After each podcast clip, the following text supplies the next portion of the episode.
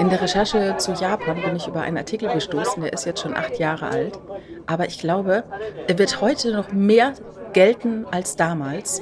Es geht nämlich darum, wie stark Kinder unter extremem Schlafdefizit leiden, beziehungsweise in welchem Land die meisten Kinder Schlafdefizit haben. Ja. Meine, ob sie leiden, also ich glaube eher die Eltern leiden darunter, dass die Kinder Ja. so wenig schlafen, als dass die Kinder darunter leiden. Aber das ist tatsächlich Japan. Ah, Dort in Japan gehen Kinder, also 30 Prozent der Kinder, die unter vier Jahren alt sind, gehen später als 22 Uhr ins Bett. Die unter vier Jahren alt sind. Unter vier, genau. Und gut ein Viertel aller Aha. Neuntklässler, da ist mal so 14, schlafen äh, zwischen 22 und 23 Uhr und fast 20 Prozent erst zwischen Mitternacht und 1 Uhr morgens ein. Wobei das bei Teenagern schon fast wieder äh, ganz normale äh, Zeiten sind, würde ich jetzt mal behaupten. Ne? Ja, ja, ja. Also ich wü- würde, würde da gerne mal eine repräsentative Umfrage sehen, wie das jetzt so in Zeiten von Binge-Watching und so. Eben, ja. genau. Zeit, wo, wo alle dieses Binge-Watching machen und so, ja. Wo es äh, einem selbst ja dann auch manchmal passiert, dass man irgendwie so, ach komm, da gucken wir noch eine Folge und auf einmal ist es irgendwie 4 Uhr nachts an einem Dienstag und man muss am nächsten Tag Genau. um 9 Uhr im Büro sitzen oder so. Der, die Ursache des Ganzen soll sein, dieser hohe Bildungswettbewerb, dieser krasse, dieser starke Bildungswettbewerb Mhm. und der Druck, unter den die Kinder sich selbst setzen. Die haben ja noch so Nachhilfeschulen nach dem Unterricht der Schule. Haben die da noch bis, die, die haben da teilweise bis 22 Uhr auf, da sitzen die noch bis 22 Uhr und, und pauken. Ja, aber auch wirklich pauken ist ja halt eben das Stichwort, ne? Und dahingehend dann ja auch wieder spannend, ich weiß gar nicht, ob wir das beim letzten Mal hatten oder ob wir das off-Mic einfach so besprochen hatten, so dieses Ding, dass du ja mit einer klassischen japanischen Schulbildung eigentlich dann auch nur in Japan so richtig was anfangen kannst. Ja. Also, dass du Stimmt. damit halt eben jetzt nicht wie, äh, äh, we- weiß ich nicht, jemand, der an der, der jemand, der in Harvard studiert, äh, sagen wir Ja. mal Jura, wie die Leute, äh, die der internationalen Wirtschaftskanzlei, in der ich arbeite, das zum Beispiel teilweise getan Ah, haben, ja. Ah ja. Ähm, damit kannst du ja halt auf der ganzen Welt dann was anfangen, ja, außer in Japan vielleicht, ja. Ja, Aber ja. Ähm, man, man kennt ja auch dieses Phänomen oder hat das immer mal irgendwo gehört, äh, Japaner sprechen alle gar kein Englisch, also noch schlimmer als Franzosen, ja.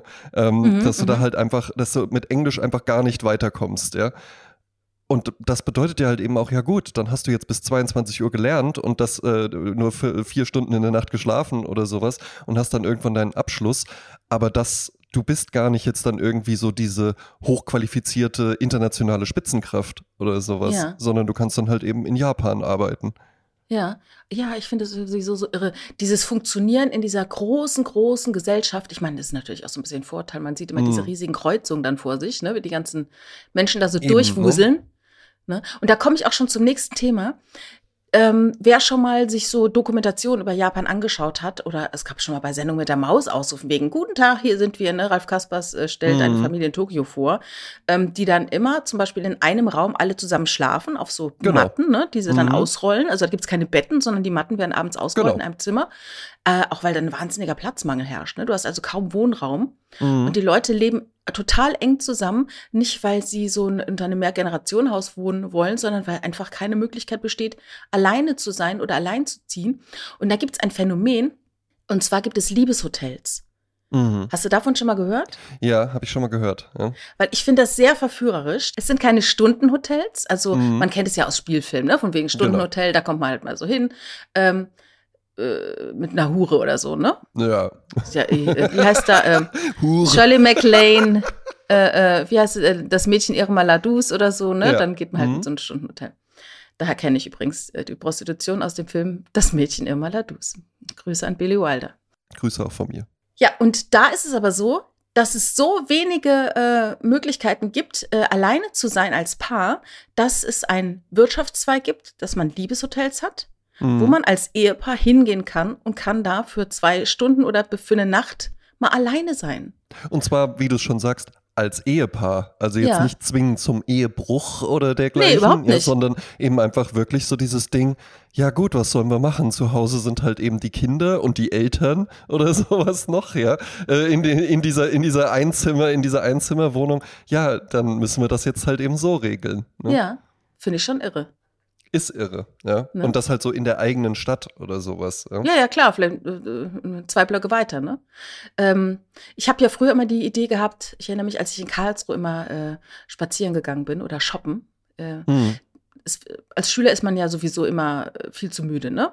Auch genau Ja. wie Kinder in Japan, ne? Immer nur. ja, und halt einfach, einfach nur, aber auch egal wie viel. Du kannst auch teilweise dann bis um 14 Uhr schlafen, was mir jetzt einfach komplett illos. Also ich war an Silvester äh, letztes Jahr, also äh, das äh, vergangene Silvester, ja, äh, war, waren wir um halb acht morgens im Bett und ich bin trotzdem um 12 Uhr dann aufgestanden. Ah, okay, Ja. verstehe. Nee, aber ich denke mir, als Teenager geht man halt um ein, zwei Uhr ins Bett, steht morgens um sieben Uhr auf und ist mir das halt echt platt, ne? Ja. Und dann habe ich mir in Karlsruhe mal gewünscht, dass es irgendwo Räume gibt, wo ich einfach hingehen kann, zahle irgendwie fünf Mark, sperre mein Zeug in den Spind und schlaf da einfach mal eine Stunde oder zwei. Ja. Und ich habe immer gedacht, ob das wohl äh, ein Wirtschaftszweig für Deutschland wäre.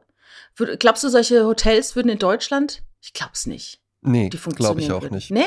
Der Deutsche gibt da kein Geld für aus. Ne? Glaube ich, nee, nee, nee, glaube ich einfach nicht, weil in Deutschland ist man dann, also ist mein Gefühl einfach, dann doch sehr, sehr verhaftet. Das mache ich an einer anekdotischen Evidenz fest, ja. Ja. Ähm, ich fand als Kind zum Beispiel immer ganz, ganz toll, wenn man im Fernsehen diese amerikanischen Holzhäuser gesehen hat. Ja? Mhm. Und dann dachte ich halt eben so, warum sieht denn nicht jedes Haus eigentlich, das sieht doch viel cooler aus und die sind schnell gebaut und, und, und dann auch halt, die sind auch gar nicht dafür gemacht. Das ist ja dann immer so der, äh, die deutsche Ingenieurskritik so, ja, ja, aber also äh, 300, in 300 Jahren kannst du ja mal gucken, was von dem Haus noch übrig ist, wo sich dann halt eben der Amerikaner sagt, ja gut, in der Zeit habe ich schon acht andere Häuser bezogen, ja. Naja. Ähm, und es gab in der ganzen Gegend, in der ich aufgewachsen bin, ein solches Haus. Und das wurde auch immer wieder thematisiert. Das war auch äh, sehr prägnant blau angestrichen, aber das war immer wieder Thema. So, haben die sich da so ein Haus hingestellt? Was soll denn das? Ah, ja. Da baut mal gefälligst eins aus Steinen, was halt eben irgendwie äh, für immer einfach dann da steht. Und genauso glaube ich eben auch solche, solche Konzepte, da würden dann viele Deutsche sagen, was?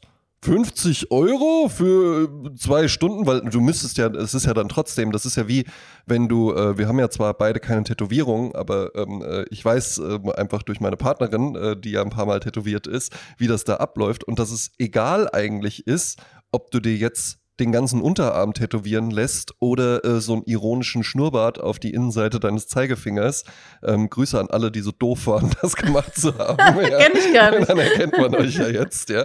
Ähm, dass dir da halt eben einfach Tätowierer sagen, ja, aber auch dieses kleine Tattoo, auch wenn du jetzt einfach nur so ein kleines J für Jasmin ähm, äh, auf deiner Daumenwurzel haben möchtest, das kostet halt eben auch 70 Euro.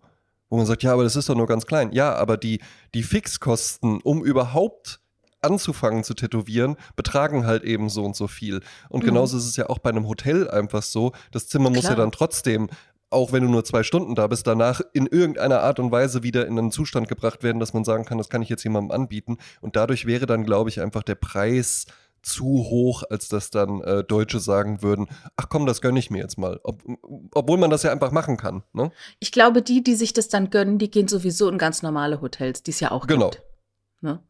Ähm, aber ich muss daran denken, als, beim, als McDonalds damals das Frühstück eingeführt hat in Deutschland. Ne? Ja. Mhm. Das ist ja ein amerikanisches Unternehmen und die Genau. denken natürlich dann so, ja, so wie wir das so machen, das machen alle anderen auch so. Genau. Und ähm, stellte man halt fest, dass in Deutschland äh, der Deutsche an sich geht nicht gerne auswärts zum Frühstücken. Und wenn, dann an einem Samstag oder Sonntag mit Mädels und Sekt und jetzt aber mal drei Stunden. Und dann muss es aber, dann muss es aber halt eben auch Lachs. Also da muss zwingend, zwingend, genau. Der teure es muss Lachs. Zwingend, es muss zwingend Sekt und Lachs dann mit dabei sein, wenn man Ja. schon mal rausgeht zum Frühstück. Wir hatten ja hier auch schon mal die Diskussion, dass ich auch gesagt habe, ey, auswärts frühstücken ist für mich eigentlich so das Preis-Leistungs-Verhältnis irgendwie nicht gegeben. Da gehe ich dann lieber irgendwie mittags zum Italiener oder sowas. Ja, ich denke auch, dass man morgens einfach nicht die Zeit und die innere Ruhe hat, um äh, extern oder außerhalb frühstücken zu gehen. Wobei das natürlich in USA schon vor 20 Jahren so war. Du holst dir halt irgendwo unterwegs deinen Kaffee und trinkst den halt im Laufen. Ne? So. Genau. Und zwar ohne, oder hat es auch nicht erst Carrie Bradshaw oder sowas für gebraucht, sondern das war halt einfach nur, einfach auch nur ein praktisches Ding. Weil fairerweise aber auch amerikanischer Kaffee, das beklagen ja dann auch halt immer viele, anders ist als deutscher Kaffee. Deswegen trinken die ja auch irgendwie einen Liter oder sowas so. davon. Äh, das, das könntest du ja gar nicht machen. Oder mit italienischem Kaffee oder sowas. Das wäre ja ganz, äh, ganz furchtbar. Das wurde ja erst in den letzten paar Jahrzehnten eingeführt, so Espresso, Cappuccino und sowas. In Deutschland ja auch. Ja. Und man hat immer so das Gefühl, alles ist immer schon da gewesen, aber Nein, nein, ähm, nein, nein, nein. Äh, auch, auch wenn wir zurück zu Japan kommen wollen, also kannst ja mal gucken, ob es irgendwie in den 80er Jahren irgendwo in Deutschland ein Sushi-Lokal oder sowas gab. Ja, auf gar keinen Fall. Nein, gar nicht. Es gab ja auch gar nicht die Möglichkeit, rohen Fisch auf, auf rohen Fisch so zuzugreifen. Das waren ja auch die ganzen Handelswege, waren ja andere. Und Eben. es gab ja für Jahrzehnte die ähm, Maßgabe, in Monaten mit R isst man keinen Fisch. Ein Monat mit R sind aber schon ganz schön viele. Ja. Nee, man isst nur in Monaten mit R Fisch. Nee, nur in Monaten mit R darf Ach man so, Fisch ja. essen. Also im Mai nicht, im Juni nicht, im Juli. Ist Ja, gut, ja, ja, weil dann ist die, genau, warm. die Kühlketten, ne? Die Also Kühlketten. den Spruch Das kennst war du ja gar auch- nicht. Das war, nee, ich kannte den jetzt nicht, aber das war ja auch, du kennst doch bestimmt Moncherie, ne? Selbstverständlich. Ja. Und das war ja halt eben auch immer so, äh, muss jetzt in die Sommerpause. Und, so Ja, ist natürlich auch Und jetzt, jetzt wieder da, ja. Ja, aber damals war es ja so mit diesen R-Monaten mit R, kein Fisch. Ich bin total irritiert gerade, wenn ich darüber rede, ob das wirklich stimmt, weil es mir so absurd scheint. Man aß in Monaten mit R Fisch, sonst nirgendwo, weil es sonst klar war, es ist zu warm, als dass der Fisch aus dem Meer bis nach Deutschland kommt, geht er kaputt. Genau, ge, äh, dass die Kühlkette halt eben aufrechterhalten werden kann. Dass damals die Kühlketten, ich meine, hat Lübcke damals schon drüber, drüber schwadroniert, wer es kennt, ähm, dass dort, äh, dass da einfach Gefahr besteht. Und heute isst du halt ständig Fisch. Ja. Und das war es auch, glaube ich, mit, meine ich mich zu entsinnen, dass das auch das Ding so mit Moncherie und sowas war, dass man einfach gesagt hat, ey, das können wir halt nicht ausliefern in der Zeit. Es wird halt, ja, es ist halt zu heiß, genauso mit dem äh, Kinderüberraschung. Ja. Gibt's im Sommer heißt es ja dann Joy und ist dann halt in Plastik gehüllt, ne? Ist die Schokolade Ah. dann innen drin. Ach so. Ja. Ja, während bei der. Kinderüberraschung ja immer die Schokolade außen ist. Also das Ja. ist aber auch, ich, das ist halt, ich glaube, es ist eher so künstliche Verknappung in dem Sinne. Ja, ja, mittlerweile mit Sicherheit. Ja. Mhm. Ja, wie absurd, ne? Monate mit R, dann darf man äh, äh, Fisch essen. Das war eine, eine Binsenweisheit früher. Du kennst es gar nicht, wie, wie. Das ist halt einfach durch die Industrialisierung und die, ähm, äh, die Globalisierung hat sich das komplett gedreht, ne? Und wir essen jetzt rohen Fisch. Ja, ja, klar, halt eben auch, weil du, äh, da, weil das ja halt eben auch, also mein, mein Vater ist aufgewachsen in einer Wohnung, die keinen Kühlschrank hatte. Gab's einfach Ja. nicht. Die Ja. hatten halt eine Speisekammer, die dann andere bestimmte Gegebenheiten hatte, wo dann, glaube ich, die Wände aus Lehm oder sowas waren, dass die halt die Feuchtigkeit gut aufnehmen. Ich hatte sowas in Hamburg, als ich dort wohnte, in Wilhelmsburg. Da gab es einen Raum neben der Küche. Der war recht klein, aber voller äh, Regale. Und da gab es ein Fenster. Und du hast also die Tür zu diesem Raum zugemacht, aber das Fenster hast du offen gelassen. Und dadurch wird es halt ähm, kalt, was da drin ist. Ja, im Das Winter. war dann der natürliche zumindest, Kühlschrank. ja. Mhm, genau. Ja, hatte ich auch, ähm, das, da habe ich letztens mit meiner Freundin noch drüber gesprochen, weil das vergisst man ja halt auch immer so, wie man auch mal gelebt hat. Ne? Weil man, äh, man nimmt ja dann halt irgendwann einfach sein, seine Gegenwart an und sagt dann so, ja, so war das ja irgendwie immer schon. Aber mir fiel dann auch mal ein, in meinem Studium habe ich mit äh, in einer WG gelebt mit einem äh, jungen Mann namens Andreas. Und es war eine Zwei-Zimmer-WG, also jeder von uns hatte ein Zimmer, Küche, Bad. Ähm, Badezimmer war an der Küche dran und dann gab es noch einen kleinen Balkon. Und irgendwann war da ein Wasserschaden entstanden äh, in der Wohnung oben drüber und dadurch musste in unserer Küche der komplette Boden aufgerissen werden. Hm. Das heißt, da war dann halt eben wirklich einfach so ein Loch und damit wir weiter ins Badezimmer gehen könnten, unvorstellbar, äh, dass ich dem jetzt zustimmen würde, wurden dann einfach so, so Bau Bohlen halt eben da so gelegt, so über die Balken halt eben einfach. Das heißt, du Ja. kommst über so einen Abgrund in das Badezimmer balancieren. Äh, weil, ich das, weil ich das größere Zimmer hatte, ähm, haben wir einfach einen Teil der Küche dann in meinem Zimmer aufgebaut. Das heißt, man konnte dann vor meinem Bett stehend, weil so groß war es dann doch auch nicht, nur größer als das andere, gab es dann halt einfach so eine, so eine Elektroherdplatte und so einen kleinen Backofen und halt so einen Schrank. Und da konnte man dann halt eben einfach kochen und, und, und sich irgendwie eine Pizza backen oder sowas, wenn man ins Bad wollte, über die Bohlen. Und alles, was wir äh, an Lebensmitteln hatten, haben wir dann einfach draußen gelagert. Das war halt eben Gott sei Dank dann im Winter, als die Winter noch kalt waren, ja. ja. Ähm, und, und das ging wirklich fünf Monate so. Ach, Wahnsinn. Ja.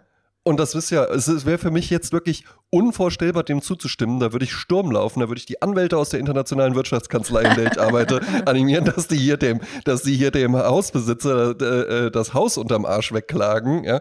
Aber ähm, damals halt einfach so, ja gut, geht halt nicht anders. Und dann Ja. wurde das halt eben so akzeptiert. Ja, das ist ja auch das Schöne, wenn man jung ist, dass man einfach die Dinge so hinnimmt, weil man ja.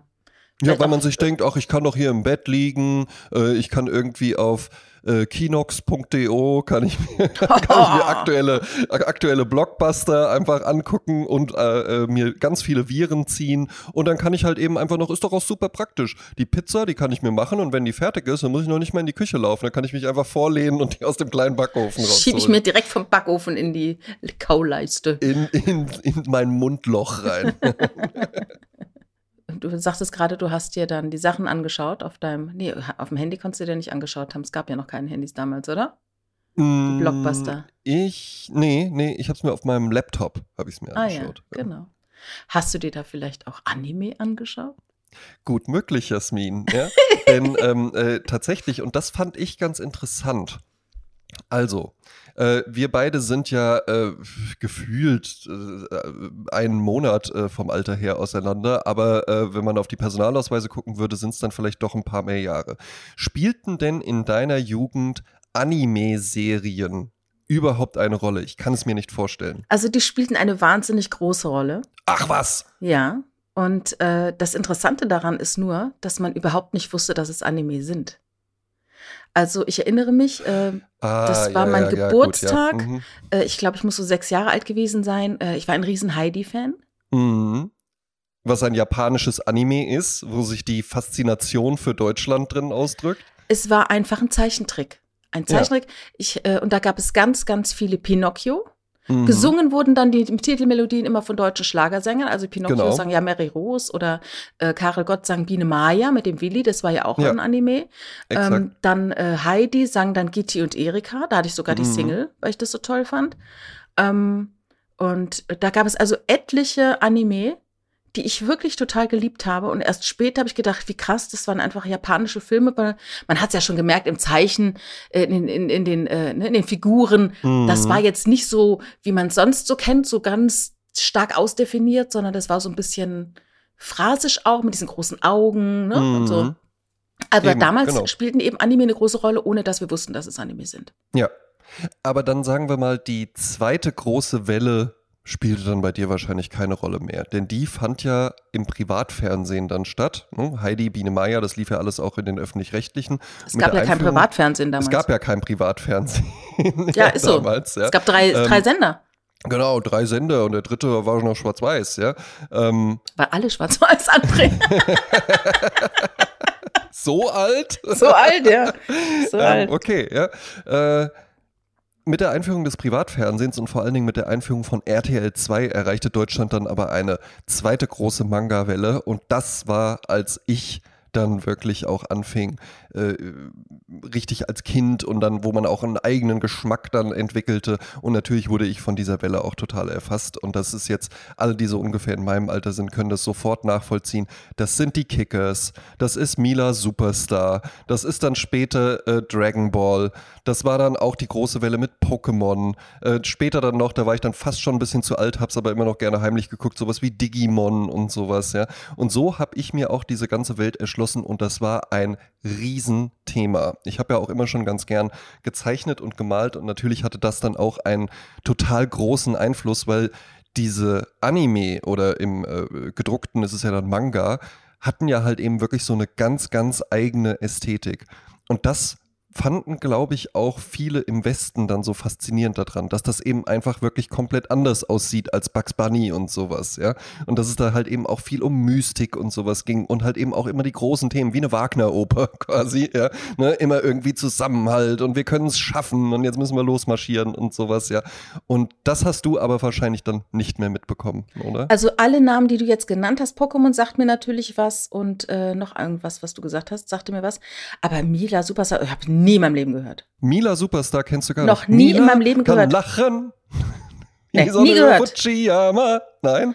Ja, Nein. Weil das ist halt eben auch, das war ja auch immer bezeichnend für diese Anime, dass du halt eben immer auch so einen catchy, fröhlichen Titelsong hast, der sich total einbrennt, der dann natürlich auch immer von Deutschen gesungen wurde und der auch äh, halt wirklich, äh, den dann auch jetzt so jemand wie Luke Mockridge, wenn er denn noch auftreten darf, dann spielt er den so auf dem Klavier und dann flippen alle völlig aus. Ja, so. Das, ja, habe ich, auch, ne? mit dem, das, das habe ich auch schon mal gesehen bei ihm, ne? genau, mit der ne? Gummibärchenbande das, weil das ja halt eben sowas. einfach die, die Generation ist. Kickers ähm, war dann halt eben, also Mila, das waren so diese Sport-Anime, es gibt nämlich im Anime und auch im Manga gibt es wahnsinnig viele Unterteilungen. Es gibt auch spezielle Essens- Manga zum Beispiel, wo es sich Ja. einfach nur um Essen dreht, weil so die Darstellung von Essen halt eben auch ganz interessant ist. Und ich habe mich einfach mal ein bisschen informiert. Also an sich, ähm, wenn wir vom Manga ausgehen, weil das ja die gedruckte Form ist, äh, Ja. Bewegtbild gibt es ja dann doch wesentlich kürzer erst, hat eine sehr, sehr lange Geschichte tatsächlich in Japan. Kommt so aus der Eno oder Enö. Zeit, da fing das wohl so an, dass man halt eben einfach so, ja, wirklich zur Unterhaltung halt eben so kleine Geschichten gezeichnet hat. Richtig los und das so, was wir jetzt halt eben auch kennen, ging es dann aber erst nach, in der Nachkriegszeit. Und das vergisst man ja halt eben auch immer mal. Ähm, äh, Japan äh, gehört ja jetzt nicht unbedingt zu den Kriegsgewinnern, ja, war ja halt eben auch Achsenmacht äh, mit dem deutschen Dritten Reich und Italien, glaube ich, noch so mit dabei, ja. Ähm, und war ja dann halt eben einfach wirklich ein, eine, eine harte Militärdiktatur halt eben auch. Und dann war da irgendwann nach dem Zweiten Weltkrieg alles komplett zerbombt. Man wusste nicht irgendwie so, wie geht's weiter und stürzte sich dann unter anderem eben auch in diese, in diese Unterhaltungs-Comics halt eben rein. Also das Und ist dann ja sowas, so ein Eskapismus wie wir mit den Heimatfilmen, ne? Wo man einfach die Sorgen vergessen möchte und Ja. schaut sich dann schöne Heimatfilme Mhm. an. Ja, mit dem Unterschied, dass Japan ja halt eben auch amerikanisch besetzt war. Und Deutschland war ja halt eben äh, unter vier äh, Sieger, unter vier Alliierten halt eben einfach aus, aufgeteilt. Ja, das klingt so, als ob ich nicht Siegermächte sagen wollte. Die Siegermächte. Ich bin sehr froh, dass Ja. die gekommen sind. ja. Und ich bin froh, im amerikanischen Sektor aufgewachsen zu sein. ähm, Japan halt eben nur amerikanisch besetzt und dementsprechend bediente man sich dann eben auch bei dieser Comic-Kultur. Und jetzt wird's aber spannend, weil wenn man im Nachhinein drauf guckt, ähm, ist da was passiert, was zum Beispiel auch, kennst du den Film Pollock Nee. mit äh, äh, Sean, nee, Ed Harris heißt er. Der spielt da eben Jackson Pollock, den Künstler, ne, den man so Ah, kennt ja. mit, den, mit diesen äh, Action-Painting-Bildern. Und Jackson Pollock war eben auch erst natürlich, wie alle amerikanischen Künstler, inspiriert von den eu großen europäischen Künstlern. Ja, die großen Kunstströmungen, das kam damals eben alles einfach aus Europa mit Picasso und so weiter. Und versuchte das dann halt eben, und immer wieder wurde gesagt, ja, ganz nett, aber ehrlich gesagt, hier sehe ich ja jetzt schon einfach so äh, äh, Picasso-Anleihen und sowas. Und entwickelte dann aber mit dem Action-Painting sich daraus und daraus wirklich einen originären eigenen Stil ohne irgendein Vorbild. Und genau das ist auch mit den Mangas passiert. Man orientierte sich zuerst so am amerikanischen Comic, den es ja eben auch, den gab es schon, ja. Ja. Ähm, also an dieser Unterhaltungsgeschichte, ähm, äh, vor allen Dingen an Comic-Strips. Also nicht langen, großen Erzählungen, sondern ähm, so Sachen, die dann irgendwie in der New York Times oder sowas abgedruckt waren, die in der Regel aus vier Bildern bestanden. Und damit fing man eben auch äh, beim Manga an. Äh, Habe ich es irgendwo? Genau, das waren dann sogenannte Yonkoma. Ja? Äh, Im Gegensatz zum Story-Manga, was dann teilweise irgendwie über 1000 Bände oder sowas hat, also sowas wie Dragon Ball zum Beispiel, ja? was dann eben wirklich einfach riesige Erzählstrecken zurücklegt, waren diese Yonkoma halt eben vier Bilder Comic-Strips. Ja? Und daran orientierte man sich erst und entwickelte sich und emanzipierte sich dann aber halt eben da einfach heraus und schuf dann wirklich ein komplett eigenes Genre, was ohne irgendein Vorbild dann funktioniert. Wo halt eben einfach dieser amerikanische Comic-Stil aufgenommen wurde, den man dann aber halt eben weiterverarbeitet hat und daraus was Eigenes erschaffen hat. Das geht vor allen Dingen wohl zurück auf einen sehr, sehr ähm, äh, stark präsenten, über 700 Geschichten hat er wohl entworfen, ein, ein Zeichner und, und Dramaturg, wenn man so will, namens Osamu Tezuka. Der fing Mhm. 1947 an, ja, und zwar mit Shinta Karajima. Das waren so äh, mehrteilige Comicstrips, die im Wesentlichen auf ähm, der Schatzinsel basierten. Ne? Ach, Und das, Robert das Louis entdeckt man- Stevenson. Genau, und das entdeckt man ja halt eben auch, wenn man sich so ein bisschen in dieses Manga-Anime-Genre, in die, sagen wir, in die großen Erzählungen, wir können nachher noch gerne zu den speziellen Subgenres, die es da äh, gibt, kommen. Ähm, es ist eigentlich immer irgendwie Zusammenhalt, es ist immer Abenteuer erleben. Und dann wird aber auch ganz schnell unterschieden zwischen Abenteuer für Jungs und Abenteuer für Mädchen. Ne? Ach ja. Bei den Mädchen Hm. sind dann gerne noch romantische und man will sich irgendwie verlieben und man steht auf der Klippe und der Wind weht einem durchs Haar und sowas, ja. Äh, Mhm. Bei Jungs ist dann halt irgendwie sich balgen und, und, und ne? es ist, es, es, es hat irgendwie sowas ganz Eigenes und das ist ja irgendwie schon faszinierend. Ne? Hm. Und man darf sich halt eben fragen, wie konnte das passieren? Ne? Da kann ich gar nicht so wahnsinnig viel zu sagen, wie das so passiert ist, aber ich habe auch äh, Input bekommen zu äh, Anime. Und zwar äh, hat mir mein Sohn was empfohlen. Es gab eine Zeit, äh, da haben meine Kinder äh, auch Manga gelesen. Und ich war dann öfters auch in einem, äh, in einem Comicladen in Köln, den es leider nicht mehr gibt, in der Bonner Straße. Da gab es einen Verkäufer, der war sehr, sehr engagiert und sehr belesen, was Manga angeht. Und da gab es nämlich auch das, was du gesagt hast, eben so Manga mit Essen. Da gab es nämlich welche, die in der Sterneküche äh, spielten und so, ne? Wo Genau. ein junger Mann kommt in eine Schule und muss dort lernen und Exakt. es ist hart und so weiter. Genau. Und ich bekam jetzt einmal den Hinweis, dass es ein Studio gab in Japan, das sich 1985 gegründet hat, das es bis heute gibt und das für die größten bekannten Animes bekannt wurde. Das ist das Studio Ghibli. Nee, Genau. Ghib- doch Ghibli, genau. Ghibli, ähm, geführt von Hayao Miyazaki. Und das ist also ein japanisches Zeichentrickfilmstudio, wo äh, man sagte, das ist so ähnlich wie eigentlich Marvel oder DreamWorks. Also es ist Ja. eine riesige Nummer.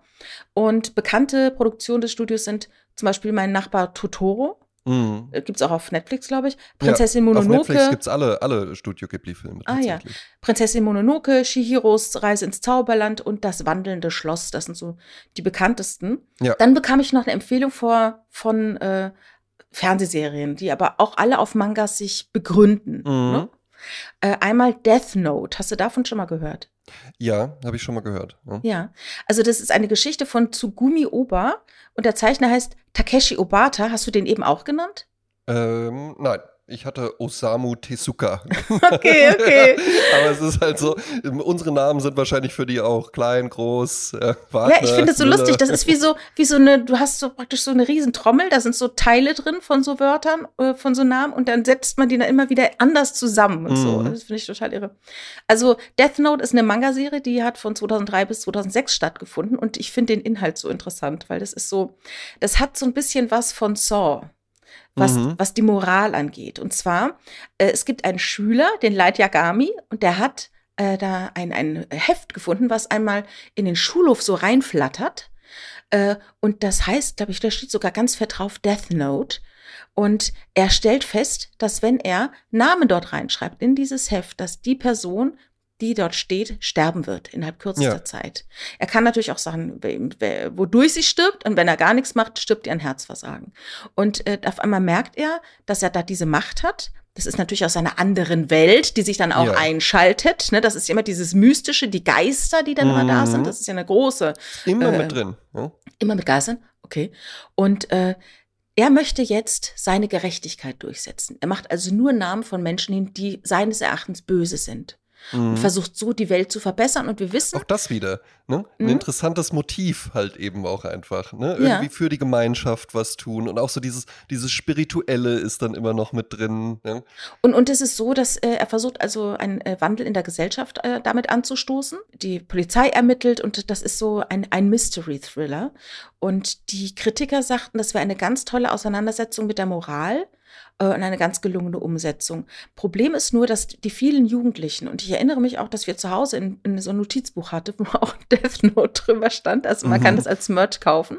Ja. Ähm, dann gab es halt Nachahmungsversuche, ne? Dann gab es dann auch Verbote von, von, ich weiß gar nicht, ob die Serie verboten wurde, aber weil Ja. das einfach so verführerisch ist als Mensch, dass man denkt, man hätte die Macht und könnte jetzt Menschen ausradieren, ohne sich die Finger schmutzig zu machen. Ne? Ja. Und man Und weiß ohne ja auch, Ärger zu kriegen vor allem. ohne Ärger zu geben, man, man weiß ja auch immer, die, die Bösen denken ja auch immer, sie wären die Guten, ne? Ja, ja. Das ist ja das Problem daran. Das, das sagt ja kein Böser, ich bin der Böse. Dann wäre es ja viel zu einfach. Die Guten denken auch, sie wären, äh, die Bösen denken auch, sie wären die Guten. Das ist halt einfach äh, schwierig. Na, wo, ja, wo, wobei halt eben auch äh, ganz, ganz beliebte äh, Villains oder Bösewichte, was ich Ja. im- immer total witzig finde, dass das auch einfach so der Ausdruck ist, der dann auch in so filmwissenschaftlichen Analysen oder sowas verwendet wird, Ja. Bösewicht. Was Ja. sich halt einfach anhört wie so ein, wie wenn ich Kartoffelbrei sage. Oder ja, so, oder wie ja. Rumpelstilzchen einfach. Ja, ne? genau, ja. Ähm, jetzt zum Beispiel Darth Vader oder der Joker oder sowas, was ja wahnsinnig beliebte äh, Villains sind, die aber halt eben auch äh, dadurch so beliebt sind, dass die einfach, die sind halt böse. Ne? Und weil die halt eben böse sind, darum finden wir die faszinierend, weil die einfach böse sind, weil sie böse sind. Ja? Dann hinterher versucht man immer noch mal. Äh, ja, und der Austin Powers, hm? der hat ja auch so einen Antagonisten, ne? der auch ganz klar sein Antagonist ist. Wer? Der äh, Austin Powers. Ja. Ne? Das ist dann einfach, das ist genau, dann der Dr. Böse. Evil heißt der. Genau. Der ist halt Doktor Böse. Ja. Also wer es noch nicht genau, wer es noch nicht gerafft hat, der Name sagt es dann auch noch. Ne? Der Name sagt es. Ja. It's in the name. ja, und dann gibt es noch eine ähm, Geschichte, die heißt Attack on Titan. Mhm. Ähm, also ist in der Handlung. Es geht um einen jungen Aaron Jäger, äh, seine Adoptivschwester Mikasa Ackermann und den besten Freund Armin Ahlert. Ja.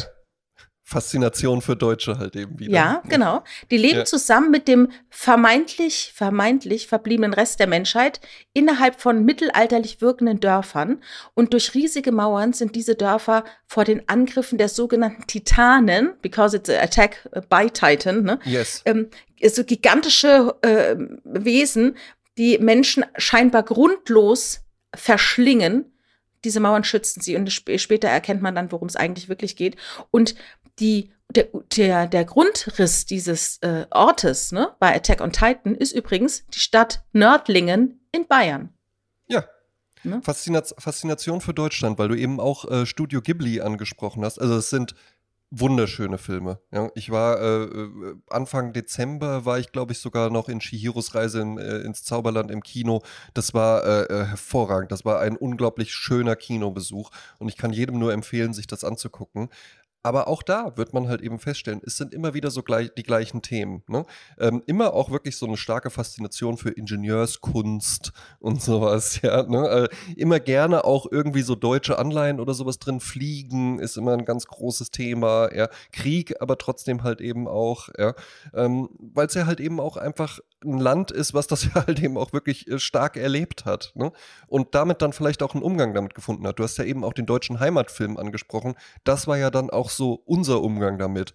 So, ja, ja, aber jetzt jetzt wollen wir da mal nicht weiter drüber nachdenken und, und einfach irgendwie so eine schöne Geschichte erzählen, wie jemand halt in so ein Bergdorf kommt und dann muss da die Ernte eingetrieben werden und es gibt gar nicht so richtige Probleme und sowas. Und zum Schluss kriegt er die Prinzessin. Genau, ja, ne, dann re äh, äh, regeln wir das so hier. Ähm, was du gerade angesprochen hattest mit Attack on Titans, On Titans heißt es, ne? On Titan, ohne es. On Titan, ja. Mhm. Ähm, das ist ja auch nochmal ein ganz, ganz interessantes äh, japanisches Genre der Kaiju. Sagt dir das mhm. was? Nein. Ne, da gibt es nämlich eine, eine, riesige Faszination auch in Japan zu und auch einer der erfolgreichsten Filmreihen äh, basiert darauf. Kaiju sind nämlich einfach das riesige Monster. Also zum Beispiel ah. Godzilla, der eigentlich ah, ja, Godzilla ja, ja. ausgesprochen hat. Ja. Ähm, und das ist, das, das finde ich ja auch wieder halt eben so interessant, weil das auch wieder so was ganz Eigenes ist, wo dann halt eben so diese, diese Welten aufgemacht werden. Das ist ja wirklich vergleichbar mit griechischer Mythologie. Da haben wir ja auch die Titanen und sowas und das sind ja riesige Geschichten. Jetzt gab es damals noch nicht so diese Trickfilmtechnik oder sowas, ja. aber ich glaube, ansonsten hätte man, hätte man jetzt irgendwie auch so eine griechische Tradition von, von solchen Filmen halt eben einfach, ja ja. Ne, halt irgendwelche abstrakten Ängste und das wird dann irgendwie darauf übertragen und das sind dann aber nochmal so eigene Welten und wo kommen die her und was wollen die von uns und sowas, ja spannend. Ja, ja. und das finde ich total interessant, dass du jetzt Godzilla erwähnst, weil ich kenne nämlich jemanden, der sich sehr gut mit äh, Godzilla-Filmen auskennt. Und es gibt noch einen, der sich am allerbesten in Deutschland auskennt, das ist Jörg Buttgereit. Ich weiß nicht, ob du den Regisseur kennst, der hat auch sehr ja. viele kontroverse Filme gemacht und der hat auch viele Bücher über Godzilla geschrieben. Und wir haben zu Hause auch wahnsinnig viele Godzilla-Filme äh, und auch Plakate. Mhm. Weil äh, das war damals nämlich ähm, in den 60er, 70er Jahren kamen diese Filme auch nach Deutschland. Und man hat die sich angeschaut. Ich erinnere mich, Sonntagmittag 14.15 Uhr, Bad Bergzabern, ja. Kino. Und man sah sich diese Filme an. Ich bin immer mit der Sabine hin, Eintritt 3 Mark und man hat sich ein Haribo Rolo oder wie heißt es, diese, diese gerollten Dinger da? Roulette. Roulette, genau. Haben wir uns geholt. Und dann kamen dann halt immer so Godzilla-Filme und wir dachten immer, krass, die haben nicht gerafft dass das eine Kindervorstellung ist und wir dürfen jetzt harte Erwachsenenfilme gucken. Mhm. Ne? Da, und also wir waren total angemacht von diesem Godzilla und, und diesen ganzen ne. Kämpfen und was da so ist, weil wir dachten halt, das ist ein Erwachsenenfilm. Aber eigentlich waren es ja auch nur Kinderfilme. Nee, ein- einfach für alle. Ich glaube, es war Nee, ich, Familienfilme. und und, und, da, und das, das ist eine schöne Überleitung, weil ähm, das ist ja auch das, worunter Manga, Anime und sowas jetzt in der westlichen Kultur lange Zeit gelitten hat. Vielleicht weicht sich jetzt so ein bisschen auf, dass man halt eben einfach bei uns sagt, ja, das sind doch Kinderfilme. Hm. Und so ein Film wie Shihiros Reise ins Zauberland, äh, der geht jetzt noch, aber du hattest eben auch Prinzessin Mononoke angesprochen. Als ich da im Kino stand, da war da ein Vater, der offensichtlich äh, irgendwie halt eben einfach jetzt am Wochenende mal seine Kinder hatte. Das hat man halt so Sunshine Daddy. gemerkt, ja. Ja. Ne, genau. Und dann war halt so, Papa geht jetzt mal mit euch ins Kino. Und ach ja, da kommt der Zeichentrickfilm, dann ist ja gut. Und den habe ich dann wirklich so in einem ruhigen Moment habe ich so gesagt, kennen Sie den Film, der jetzt hier gleich gezeigt wird? Und der so, ja, nee, so Zeichentrick halt eben. Hab ich gesagt, ja, das ist aber ein japanischer Zeichentrickfilm. Und Shihiros Reise ins Zauberland ist jetzt kein ultra brutaler Film, aber da, der hatte auch wirklich so einen richtig kleinen Jungen noch mit dabei, wo ich auch so dachte, weiß ich nicht, wenn sich dann da Mhm. die Eltern in Schweine verwandeln und sowas, ja, Ja, ähm, ja. Äh, und, und, und da wirklich so, oder dann da so Monster und Geister und sowas rumlaufen, weiß ich nicht, ob das, also ich würde es jetzt nicht meinem vierjährigen Sohn zeigen und sagen, so ein Zeichentrickfilm oder sowas, ja, ja, ja, ja. ähm, äh, würde, würde ich eher nicht empfehlen. Äh, er meinte aber, nee, nee, die, die kriegen das schon hin und dann, äh, ja gut, ich muss jetzt hier auch Tja. nicht die Polizei spielen oder Ja, und du sowas, musst ja, auch nicht äh, nachts dann äh, sie trösten, wenn sie wach werden von ihren Albträumen. Eben, genau, ja, ne? Das sind, äh, äh, das sind natürlich, er gibt sie ja dann auch wieder bei der Mutter ab, ne? Genau, die, damit Dank zurück. Ja. Ja. weiß ich auch nicht, was mit dem ist. Ja, ne? Hier trinkt noch Cola. Ja. genau, schlafen dann nicht. Ähm, Schlafdefizit. Ich würde jetzt auch nicht sagen, dass Shihiros Reise ins Zauberland explizit ein Erwachsenenfilm oder sowas ist. Da gibt es nämlich auch noch eine Unterkategorie namens Gekiga. Das sind dann eben wirklich Mangas, die sich an ein erwachsenes Publikum richten. Aber generell sind diese ganzen Dinge, Manga, Anime, da gibt es nicht so diese Grenze wie bei uns. Hm? Also vielleicht setzt sich auch ein erwachsener Mann mal zu Hause alleine hin und guckt halt irgendwie äh, äh, die Bugs Bunny Show oder sowas, aber in der Regel halt ja eigentlich nicht. Ja? Irgendwann hört man damit halt eben einfach auf. Mit diesen Mangas eben einfach nicht. Ja? Und mit Animes eben einfach auch nicht. Und da gibt es nicht diese, diese Grenzen. Und wie du schon sagst, äh, äh, Godzilla hat halt eben einfach Elemente für Erwachsene und hat Elemente für Kinder. Und beide können es gleichermaßen genießen. Ne? Jetzt hat sich dann natürlich halt auch relativ schnell, ne? es gibt ja auch so ein äh, geflügeltes Wort, kann man nicht sagen, aber so ein Sprichwort, ähm, ähm, äh, when there's uh, anything new, uh, there's porn in it. In it ja? Also irgendwas Neues entsteht und man kann sich sicher sein, es gibt auch die Porno-Version davon. Ähm, so natürlich dann halt eben auch im Manga-Bereich äh, und im Anime-Bereich, bekannt im Westen vor allen Dingen unter dem Titel Hentai. Sagt dir Mhm. das das? ja, hab ich schon mal gehört. Aber ich habe doch Okay. ehrlich gesagt, ich habe noch keinen gesehen. Ah, ja, ja, gut, ja. Ähm, ich zu Recherchezwecken, ja. Ja, Ähm, danke. es danke ist, es ist dafür, natürlich, André. es ist, es ist, es ist tatsächlich jetzt äh, äh, nicht irgendwie ein beliebtes Ding, aber die Geschichte, wie das entstanden ist, ist tatsächlich ganz interessant. Also zum einen, was haben wir? Ja? Ähm, wir haben generell im Manga immer auch äh, sexuelle Inhalte irgendwie mit dabei. Was auffällt, ist aber, dass damit eher humoristisch umgegangen wird. Und Ah, das mhm. hat tatsächlich auch einen Grund. Also selbst in sowas wie Dragon Ball, was sich dann schon eher an ein jüngeres äh, Publikum richtet, klassischer äh, äh, jungen ähm, äh, Geschichte und so, die dann auch nochmal einen Namen hat. Also es gibt für alles eigentlich Namen, Ja. aber ich habe nicht alle aufgeschrieben. Ähm, selbst da hast du dann halt eben irgendwie so jemanden wie äh, Bulma. Das ist dann halt eben so ein, so ein Mädchen, was immer in kurzen Röcken rumläuft, Riesenmöpse, Riesenaugen, ja, und halt eben auch, es geht dann schon auch immer darum, dass dann irgendwie die Jungs so und sowas. Ah, ja, die Verführung wird steht das immer an der halt eben, Ecke, Ne, ja. Genau, die, die beugt sich dann irgendwie runter, um irgendwas aufzuheben und dann hat die so eine Schulmädchenuniform an, die aber sehr sexualisiert ist, also nicht so wie echte Schulmädchenuniformen Mhm. Sondern eher wie aussehen. Britney und dann Spears, blitzt halt ja. irgendwie so eine, äh, äh, blitzt dann irgendwie so ein, so ein Slip raus, der aber auch jetzt nicht ein Stringtanga oder Dessous oder sowas ist, sondern eigentlich auch einfach so eine, so eine normale Unterbuchs halt eben, ja. Aber daraus entsteht dann auch die Erotik. Man, es wird alles so ein bisschen angedeutet, man sieht nie was explizit und das hat auch einen Grund, den ich gleich Mhm. ausführe, ja. Und dann wird aber halt eben darauf nicht so reagiert, dass dann irgendwie so, das einfach nur so, oh, geil und sowas und das zeigen wir jetzt irgendwie so explizit, sondern dann hast du immer irgendwie Überblende, dann wird auch gerne irgendwie, werden dann erwachsene Männer plötzlich um dieser Emotion Ausdruck zu verleihen, als kleine Jungs auf einmal dargestellt, nur für diese Reaktion und Ja. machen dann irgendwie so, ah, oh, wow, oder sowas, ja, ne? Und das ist halt einfach so ganz cartoonesk, ja. Ja. Und das hat einen Grund und der geht zurück auf Paragraph 175 des japanischen äh, Strafgesetzbuchs. Oh.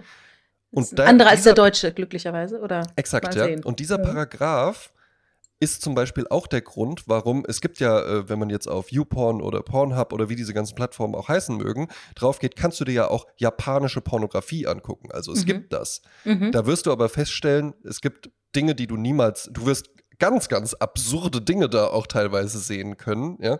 Was du aber niemals sehen wirst, ist ein Penis oder eine Vagina. Ah, die ja. sind entweder mit, äh, mit einem schwarzen Balken, das passiert, wenn das, wenn das staatliche Zensurministerium die Zensur übernimmt. Es gibt aber mittlerweile auch private Anstalten, die das dann halt irgendwie machen, die äh, beschränken sich dann meist auf äh, Verpixeln. Das heißt, du darfst einfach nicht das Explizite darstellen.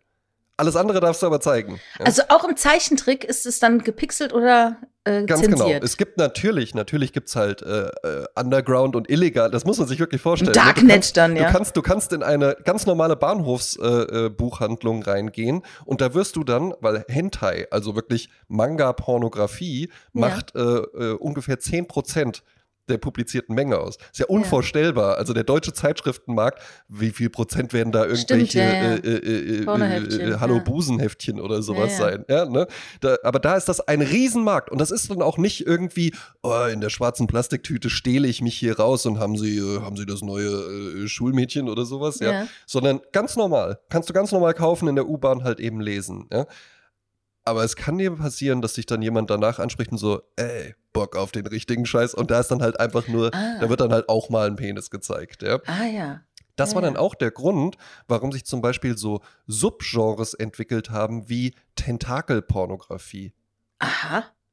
Sagt dir das was? Nein, aber ich Ja, habe natürlich ne? Fantasie. Ich könnte mir natürlich vorstellen, genau, auch mit den genau. Und es Titanen es und den Geistern aus, dem Unter, aus der Unterwelt. Ja, ja, ja, genau da sind wir auch wieder in so einem mystischen Ding und es gibt eben einfach noch ein Subgenre, wie, wie hoch da der Absatz ist, weiß ich nicht, was eben wirklich daraus besteht, wir haben dann diese, diese Frauen, riesen Brüste und, und alles dargestellt, ähm, Schamregion im Übrigen immer unbehaart, ja, damit du es Mhm. halt eben einfach zeichnen kannst, wie bei einer Barbie, einfach nur so eine Fläche, ja, Mhm. und die, diese Tentakelpornografie besteht dann eben einfach aus der Fantasie, dass irgendwelche fremden Wesen mit Tentakeln, die bemächtigen sich dieser Frauen, die kommen dann in der Nacht oder sowas, die liegen unschuldig natürlich im Bett, ja, Mhm. und dann äh, kommen einfach die Tentakeln so über die und sind dann überall im Mund und ohne rum und sonst was und wickeln die halt eben so, wickeln die halt eben so ein, ja, Ja. weil das darfst du halt eben darstellen.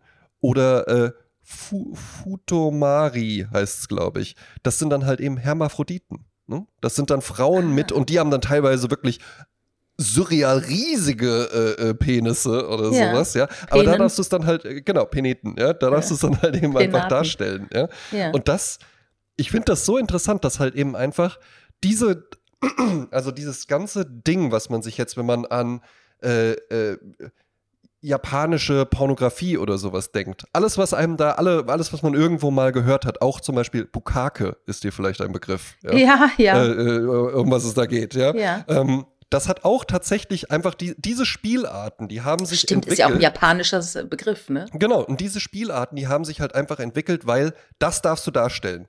Äh, Ah. Teilweise über 100 Männer, die auf das Gesicht einer Frau ejakulieren. Das darfst du darstellen. Ein Mann, der dann irgendwie seinen Penis in die Scheide einer Frau einführen Ja. würde, das muss dann irgendwie komplett zensiert werden oder ja, so. Ja? Ne?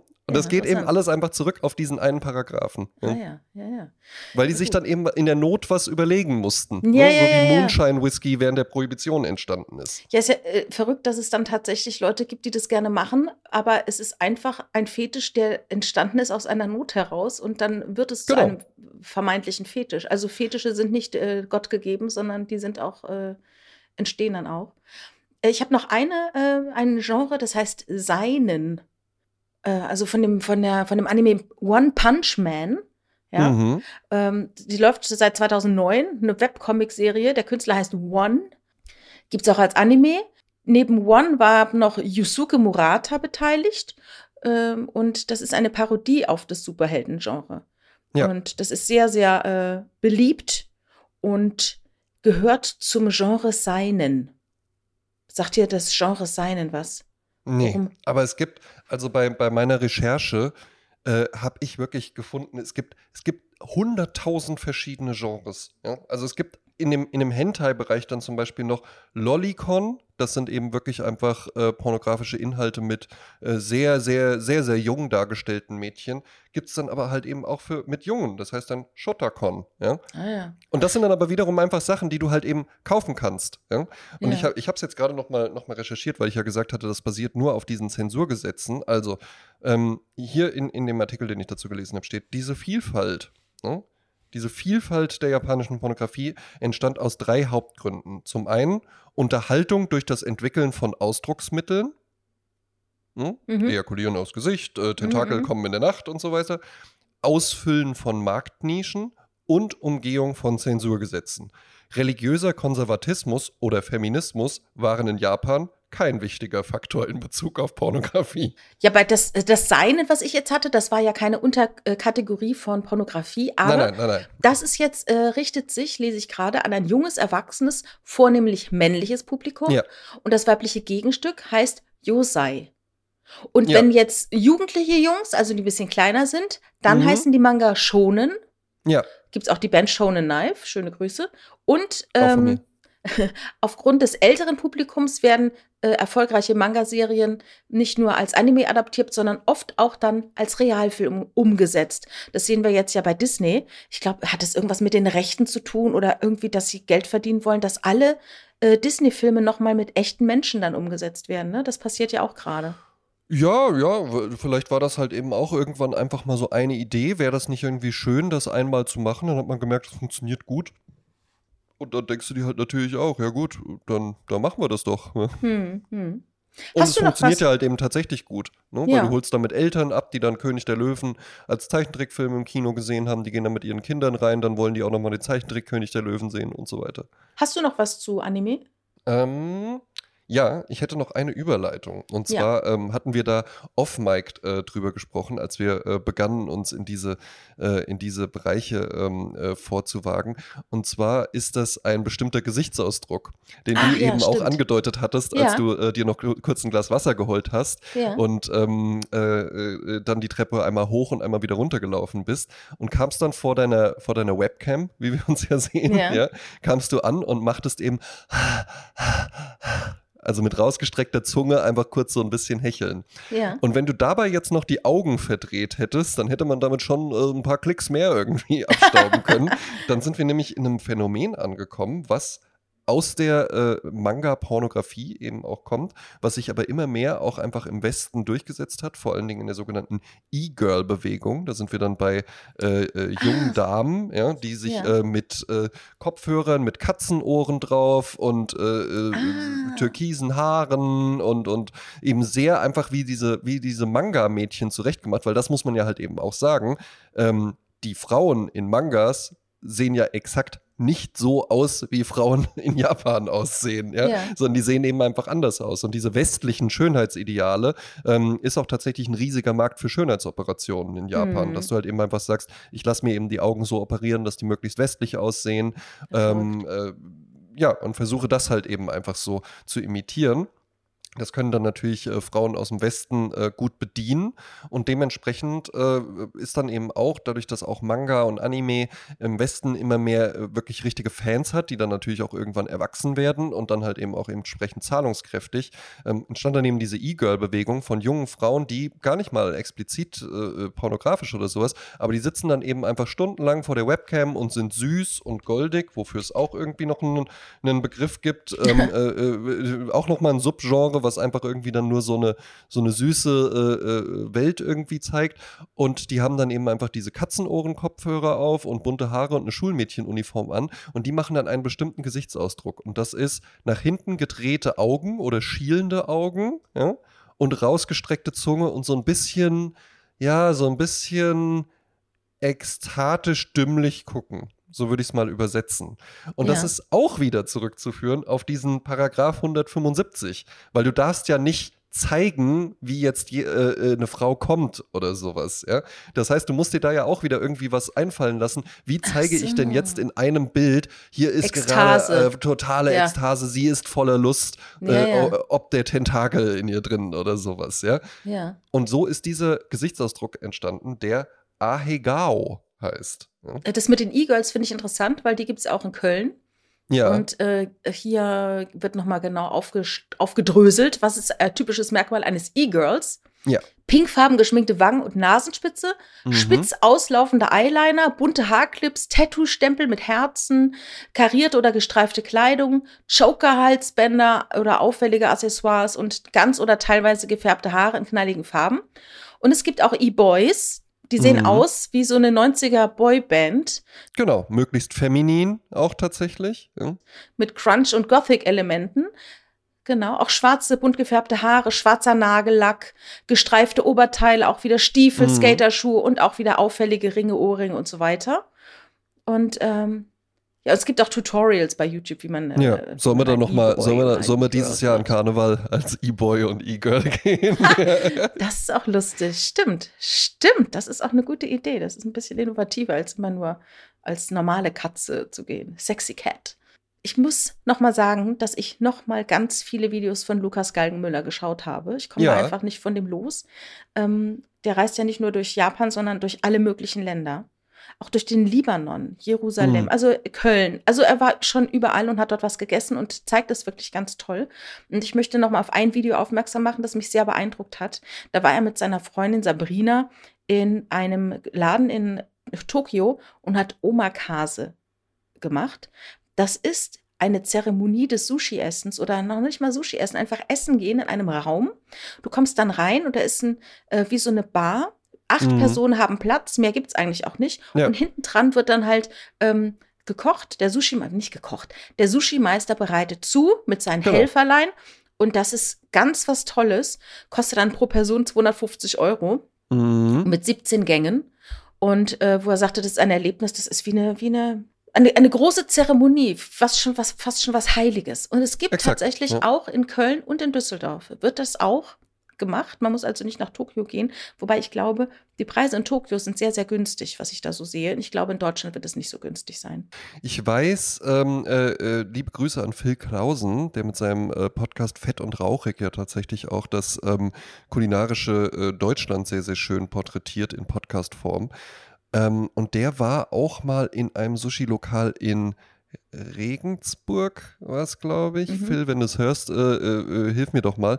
Ähm, ich meine, es wäre Regensburg gewesen, was wirklich so Deutschlands einziges richtig authentisch japanisches Sushi-Lokal ist.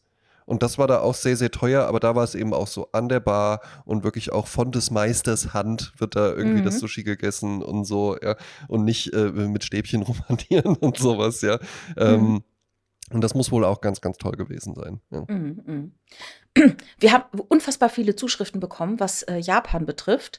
Ja, alle Ähm, sind fast, alle, alle lieben Japan. Also es ist total irre. Ähm, es sind sehr viele Inspirationen dabei. Das werden wir noch weiterhin aufarbeiten, weil es zu wenig wäre, einfach die Mail vorzulesen und zu sagen, so und so und so, weil da, da tun sich halt so Rabbit Holes auf, in die wir erstmal plumpsen müssen, um die euch dann vorzustellen. Aber etwas Kleineres habe ich auch von Salia bekommen. Sie hat einen Buchtipp zum Japan-Monat, ähm, eine ganz schräge kleine Erzählung. Also sie sagt zumindest schräg in westlich narrativen Maßstäben. Hat ihr sehr gefallen. Es ist ein bisschen gruselig, gruselig und natürlich auch mystisch und dunkel, selbstverständlich, Mhm. aber auch irgendwie anrührend in aller Trauer. Ist ein Buch, was man vielleicht noch im Antiquariat bekommen kann. Das heißt Schwierigkeiten beim Verständnis der Narayama-Lieder von Shishiro Fukasawa. Ähm, Zitat: Das archaische Thema des japanischen Autors ist der Hunger. Er diktiert die Bräuche der Bewohner eines verlorenen Dorfes in den unfruchtbaren Bergen.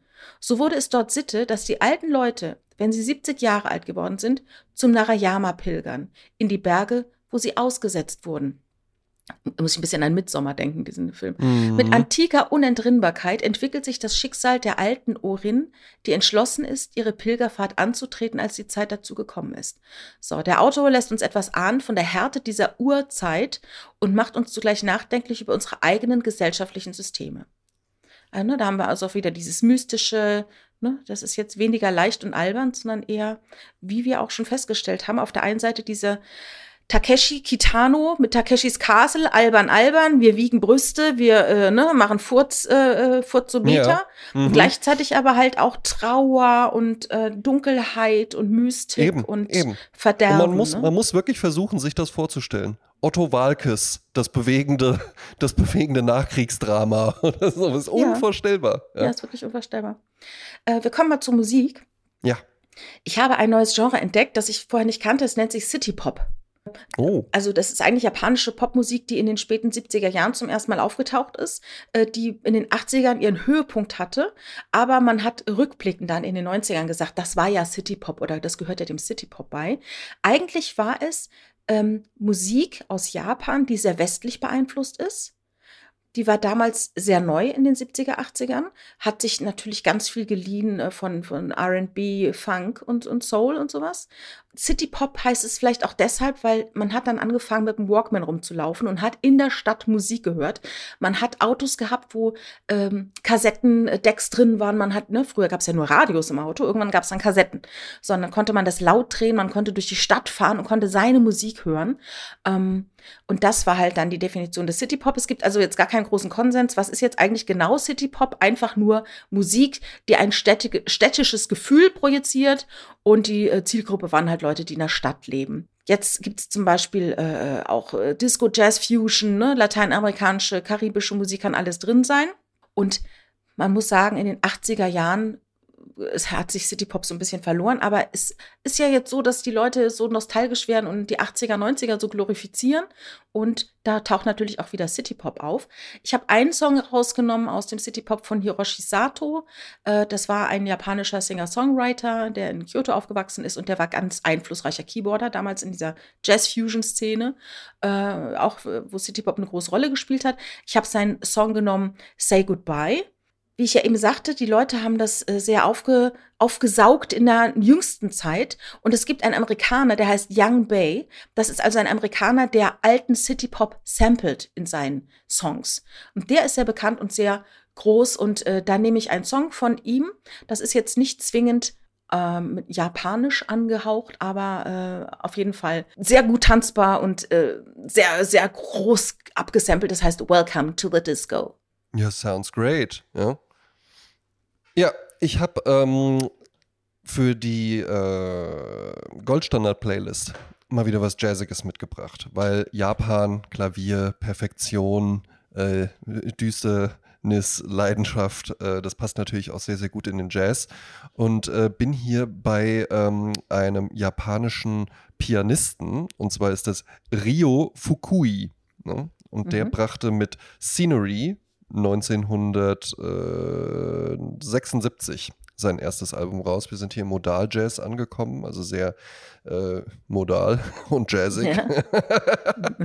ähm, und äh, es ist ein Album, was ich einfach nur mal, nur mal ganz zufällig entdeckt habe. Da habe ich ganz viel Keith Jarrett gehört. Daran hat es auch so ein bisschen Anleihen, ne? manchmal auch so ein bisschen traumwandlerisch und sowas, ja. Und ähm, das Stück, das ich gerne auf unsere Liste packen würde, ist tatsächlich das längste auf dem Album. Erlaube ich mir jetzt einfach mal. Ja? Ähm, es heißt Early Summer, geht 11 Minuten 23 äh, fängt erst wirklich traummalerisch mit einem Klavier an, irgendwann kommt dann noch die äh, Rhythm-Combo mit dazu und hat dann eben wirklich einen richtig, richtig, richtig guten Drive und macht, ähm, macht echt Spaß. Ja? Ist mhm. äh, ein Album, was ich immer wieder gerne höre, also auch wirklich, auch wirklich einfach das komplette Album anmache und das wirklich durchlaufen lasse, was mich in andere Welten mitnimmt und wo ich echt große, große Freude dran habe. Ja? Mhm. Schön. Für die Party-Playlist nehme ich ähm, ein Duo mit, äh, auf das ich aufmerksam geworden bin, als du mir gestern äh, das Line-up des diesjährigen Coachella-Festivals geschickt hast Ah, ja. und gesagt hast, Ja. ich kenne fast nix. ja, Ich ist hab so. Dann, ja, ich habe dann auch mal geguckt und äh, natürlich so im Headliner-Bereich, da kenne ich dann, dann doch ein paar. Äh, unter anderem Björk auch kenn ich auch. Ah, Björk kenne ich auch, ja. ja. Howard Carpendale sagt mir was. ja, ne? Ähm, ist eine, Willst du jetzt sagen, dass Björk der Howard Carpendale der mo modernen Musik ist aktuell? Ey, mal, mal, mal kurz einen Satz zu Björk.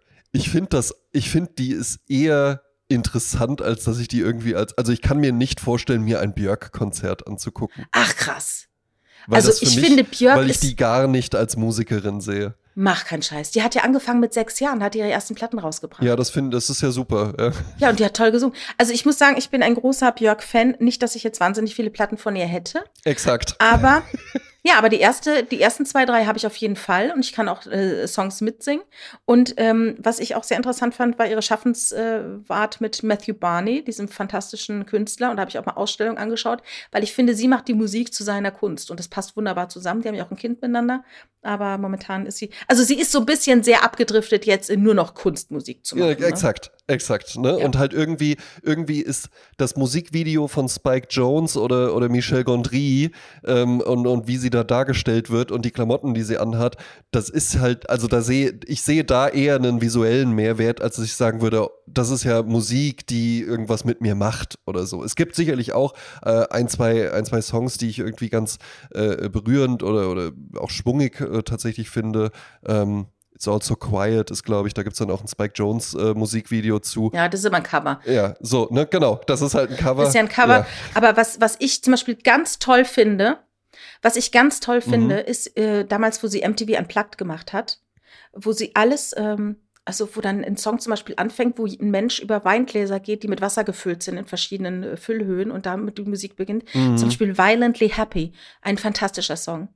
Ähm, da könnte ich weinen, so äh, äh, toll finde ich den. Oder ähm, Naja, gut, ja. Ne? Äh, äh, so, so, so einprägsam sind die Björk-Songs. Ah, ja. Mann, ey. Ähm, also, ne, ich kann, ich, äh, aber Jasmin, jetzt mal ganz ehrlich. Also, äh, weiß ich nicht, jetzt auf ein Björk-Konzert. Ich habe auch, ich, Björk für mich kann ich zusammenfassen mit. Ne?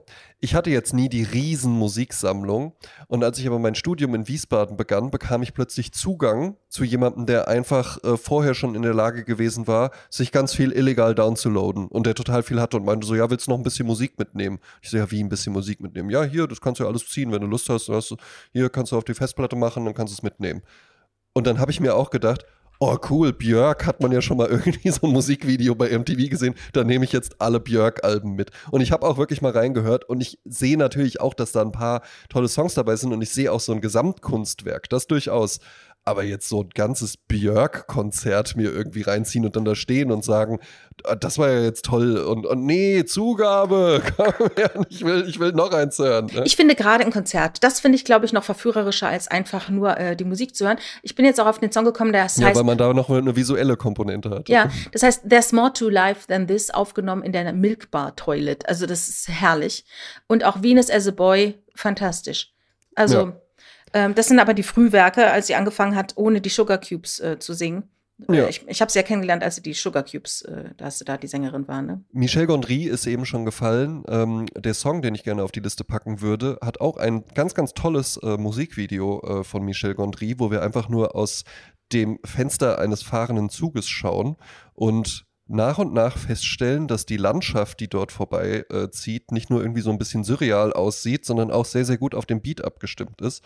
Und es ist ein Song von dem äh, britischen Elektro-Duo The Chemical Brothers und er heißt Star Guitar und ist wirklich ein richtig, richtig guter Song mit einem ganz, ganz tollen Musikvideo.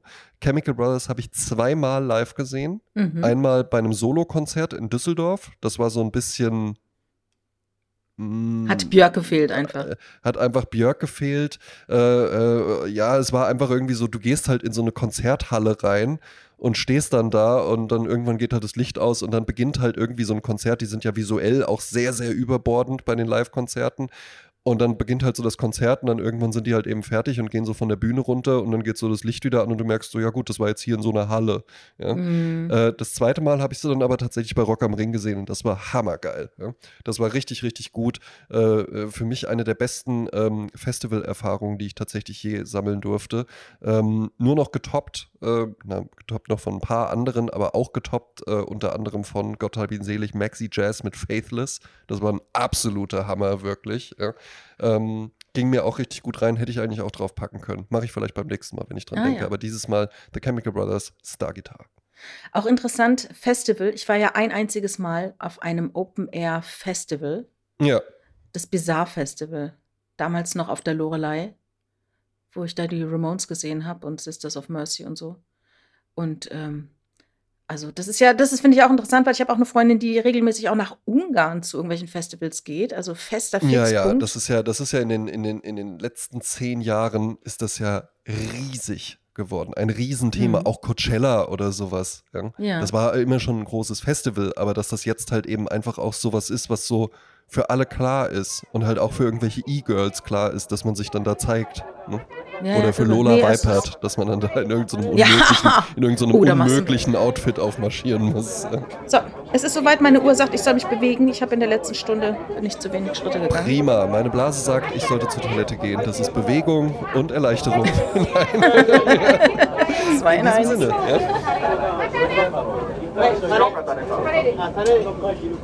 In diesem eins. Sinne.